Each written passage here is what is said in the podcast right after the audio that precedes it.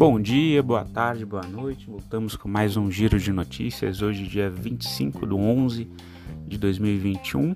Lembrando que as notícias aqui veiculadas não são recomendação de compra ou de venda ou análise, são apenas notícias disponíveis aí na grande mídia. Tá, Estados Unidos, o S&P Futures com alta de 0,23, o VIX uma queda de 0,67, o Dow Jones a queda de 0,02, Nasdaq recuperando aí depois de uma de uma queda, uma realizaçãozinha em função da, do possível aumento de, de taxas, tá? Uh, alta de 0,44%. EWZ, são as empresas brasileiras negociadas nos Estados Unidos, com uma alta de 0,98%. O Brent, praticamente estável ali, menos 0,05%. O Bitcoin, é, ontem ele fechou com uma queda, foi para 56.462, uma queda de 1,30, mas a, ele estava subindo hoje, estava quase já 58 mil. Então pode ser que o Bitcoin esteja fazendo fundo, vamos acompanhar aí. Ouro, a alta de 0,45%, o S Bonds é, de 10 anos dos Estados Unidos com uma queda de 1,96%. É, hoje é feriado nos Estados Unidos, tá? Então por isso que só o Bitcoin está oscilando ali, porque negociado inter, internacionalmente, principalmente no fim de semana pelos, na Ásia, né? Uh, então a gente, o que, que a gente teve? A gente teve uma certa realização antes do feriado, né? E por aqui provavelmente o nosso mercado ele vai ter é, um, um pouco menos volátil, ele vai estar esperando a volta dos Estados Unidos e amanhã também só tem meio expediente na, na bolsa por lá. É, provavelmente a gente só vai ter uma movimentação mais forte lá para segunda-feira né, em função desse feriado do Thanksgiving, que é o dia de ação de graças no, nos Estados Unidos. Em relação à Ásia, uma queda de 0,41 no CSI 300 da China. Japão, índice Nikkei uma queda de 1,80. Na Coreia, o índice Kospi com uma queda de 0,47. Em Hong Kong, o índice HK50 com uma alta de 0,22. A, na Ásia a gente está tendo um resultado variado, Singapura que está bastante forte lá, com o resultado de algumas empresas, a importância que eles têm ali para a produção eletrônica. É, mas a gente está tendo resultados então variados, né? China caindo, Japão caindo, é, Singapura, Hong Kong para cima. Uh, muito ali com os investidores reagindo à decisão então do Banco da Coreia de elevarem 0,25% tá, percentual a taxa de juros do país.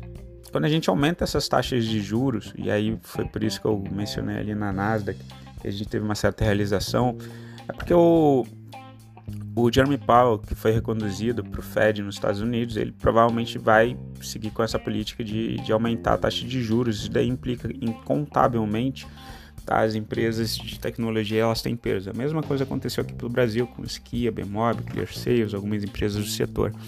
Então, uh, o, o índice da NASA, que tem as empresas de tecnologia, também sofre.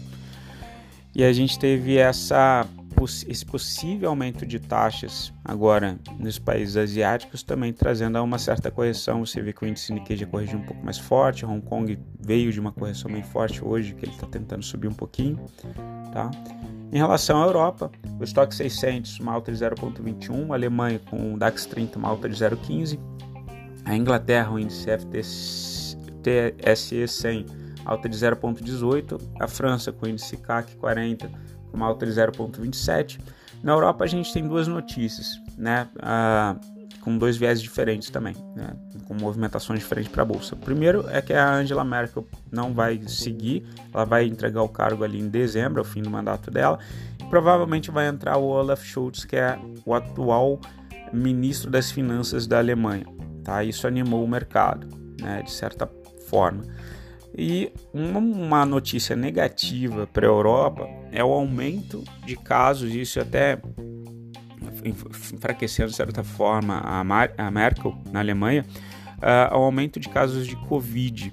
Tá? Na Alemanha disse que estava uh, vendo no noticiário, eles estão enfrentando uma situação bem, bem complicada com alguns países como a Áustria, por exemplo, falando também em volta de lockdown, então a gente tem algumas variantes por lá que são tão mais persistentes e agora essa época do ano eles entram né, na, na, parte de inverno, já está bastante frio por lá. Uh, então o pessoal falando aí da volta de lockdown. Indicadores macroeconômicos do Brasil, a gente segue ali no embrólio é, né, o mercado nessa perspectiva, né, no entorno ali da PEC, dos precatórios, mas ontem a gente teve uma movimentação importante também em relação à PEC que reduz a aposentadoria dos ministros do Supremo de aposentadoria obrigatória de 75 seria equiparada, seria é, é, igualada aos dos servidores públicos normais de 70 anos e com isso quatro ministros já sairiam aposentados ali, né? E talvez isso pudesse, segundo os analistas, né, favorecer de certa forma até a continuidade do governo e, e essa relação entre Congresso e Judiciário, né? Porque o que muito se fala ali é que o, os ministros do STF eles têm vários congressistos na mão, digamos assim, porque tem vários inquéritos e processos e que eles ameaçam dar continuidade caso alguma medida seja feita contra o, o Supremo. Então, em princípio, isso favoreceria, harmonizaria de certa forma os poderes. Tá? Em relação então aos indicadores macroeconômicos do Brasil, a gente tem essa questão é, de esse possível PEC sendo aprovado para aposentadoria, amenizar então a relação ali entre os poderes. A gente também tem a PEC dos precatórios, que foram é, que o Alcolumbre ele pautou para o dia 30 de novembro a votação. Foram feitas seis mudanças no texto original e aí vai ter, aprova é, vai ter votação no Senado agora dia 30 de novembro. Isso daí pode ser um catalisador para o movimento de é, Rally de Natal. Vamos acompanhar. Em relação ao CDI, é, 2021, uma alta de 0,03. É engraçado que essas taxas mais próximas estão, subindo. 2025, queda de 0,59. E o CDI 2027, queda de 0,60. A Bolsa ontem reagiu. Né? Dia seguinte, a gente costuma ter taxas um pouco mais amenizadas ali subindo na plataforma. O IGPM está em 31,13. Uh, e a taxa de desemprego está em 13,2. Lembrando né, que esse movimento de correção uh, acentuado que a gente teve a partir de agosto uh, se deu também muito, segundo os analistas, com o pessoal antecipando os resultados ruins, as previsões ruins de PIB para 2022. Se a gente acompanha os dados do Bacen, por exemplo, o crescimento real do PIB é de 5,2 para 2021 e para 2022 é de 0,75. Né? Então, o pessoal antecipando essa diminuição no crescimento ali. Então as empresas é, provavelmente, segundo os analistas, terão resultados piores no, no, primeiro semestre do ano que vem. E aí o preço das ações estão acompanhando essa queda. Em relação à Bolsa Brasileira e Bovespa, alta de 0,83. O dólar, uma queda de 0,52. O IFIX segue no processo corretivo, está em 0,65 de queda tá? Lembrando, né, também, é, quando sobem taxas interessantes de renda fixa, muitos investidores eles acabaram uh, migrando dos fundos imobiliários para a renda fixa, porque aí não tem volatilidade de cota. Mas se a gente pega os relatórios de Levante, de Bender, por exemplo, Eleven, a gente vai ver que uh, o pessoal está falando o seguinte, ó, o, tem vários fundos que eles continuaram performando bem mesmo em, em tempos de pandemia, né? A vacância não foi para cima de 10%, pagaram dividend yield médio nos últimos 12 meses, 6 meses, 3 meses acima de 0,55. É, e agora a gente tem a questão do impairment também, que é, o pessoal vai fazer uma avaliação, por exemplo, do valor patrimonial desses fundos e vai ver que o metro quadrado ficou mais caro. Isso vai mostrar que a relação ali entre preço e valor patrimonial né, que o preço de home broker, o preço de tela está muito barato em relação ao valor patrimonial que vai vir mais alto, mais caro, porque o metro quadrado ficou mais caro. Né, isso vai mostrar que vários fundos estão muito baratos. E também tem um efeito de, à medida que vão ocorrendo, aparecendo os aniversários de reajuste dos contratos de locação, né?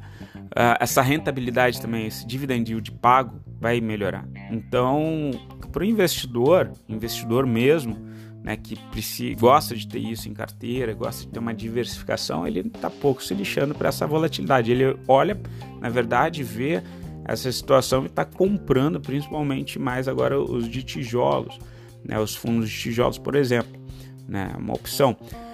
Em relação ao noticiário corporativo, a gente teve a Petrobras fazendo um anúncio importante, tá? que em virtude da antecipação do alcance da meta de endividamento bruto da petrolífera, o Conselho de Administração da empresa aprovou a revisão e deve permitir um pagamento de proventos mais generosos aos acionistas, que deve ser trimestral.